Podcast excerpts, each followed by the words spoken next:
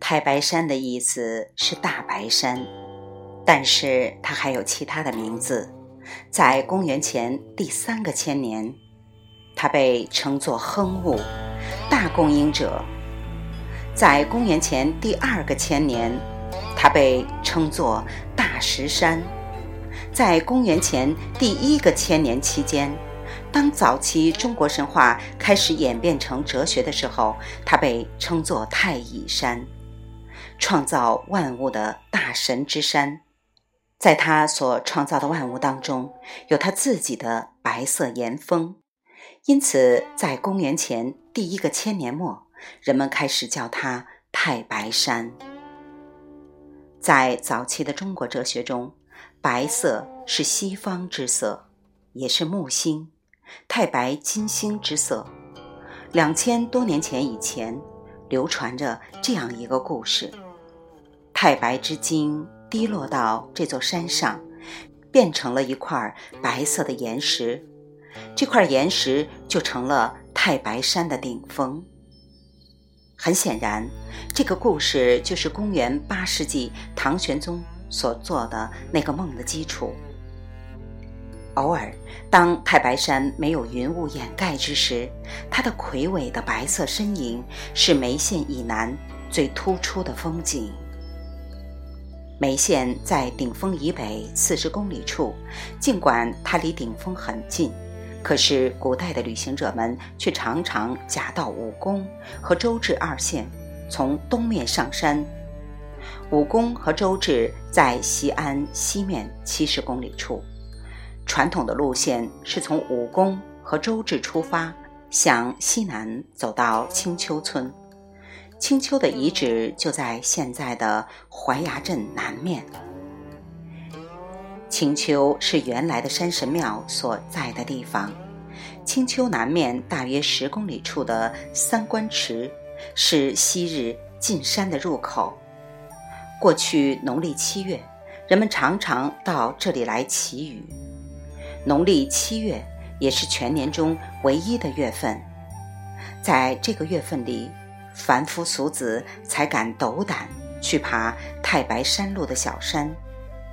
在梅县志中，一位爬过这座小山的清朝官员留下这样的记述：其登之野，识旁溪以穿林，即盘罗于鸟道，枯杈横续其断岸，石栈勾折于微岛。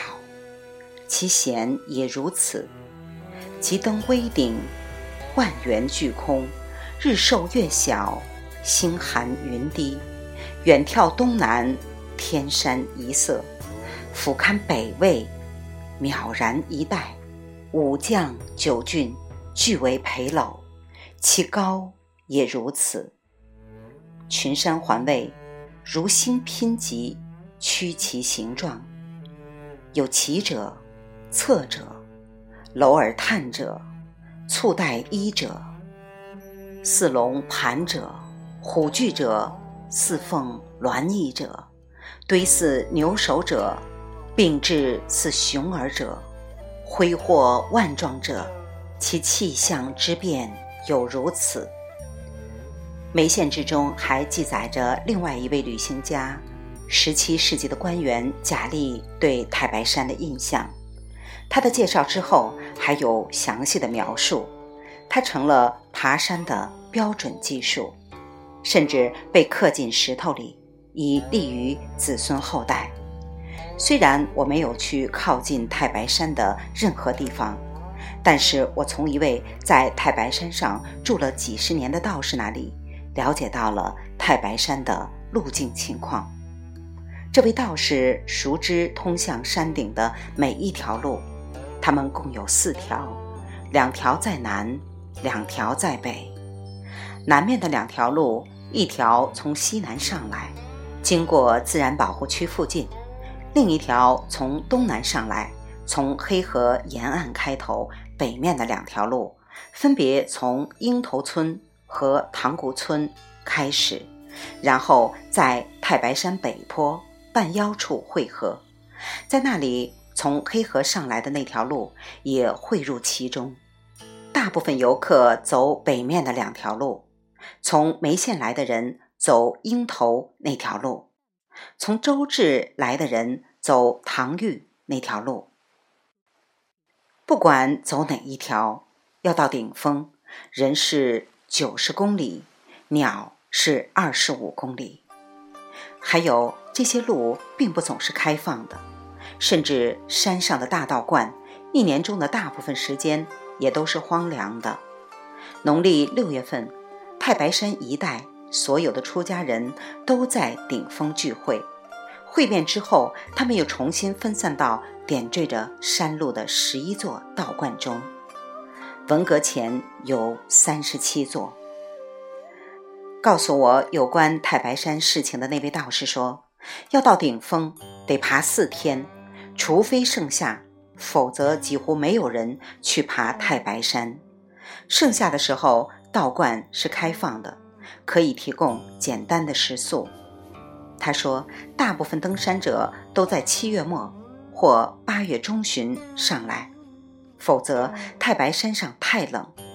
不过，采药的人和香客意志却坚定得多。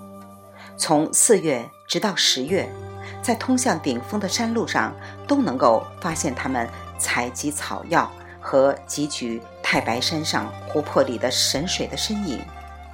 在贾利的记述中，他解释说：“其神异同，而不令人久弃其棒，久则雷电即至，名为刑法。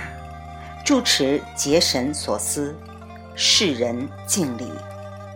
这些湖泊。”除了神灵和水龙的家之外，它们还蕴藏着其他的秘密。首先，围绕着顶峰，它们形成了一串由六个圆形山谷组成的项链，高达三千五百多米，这使得它们成为中国最高的高山湖泊，离天只有一口气那么远。它们是在一万两千年前最后一次冰川期形成的，其中最大的那个湖泊真是深不可测。那位道士告诉我，一九五六年，两位苏联潜水员携带着某种水下呼吸设备，试图潜到最大的那个湖泊的湖底。几分钟后，其中一个人回到水面上，气喘吁吁的；另外一个回来的晚多了。死了。那位道士说：“他看起来像一根冰棒。”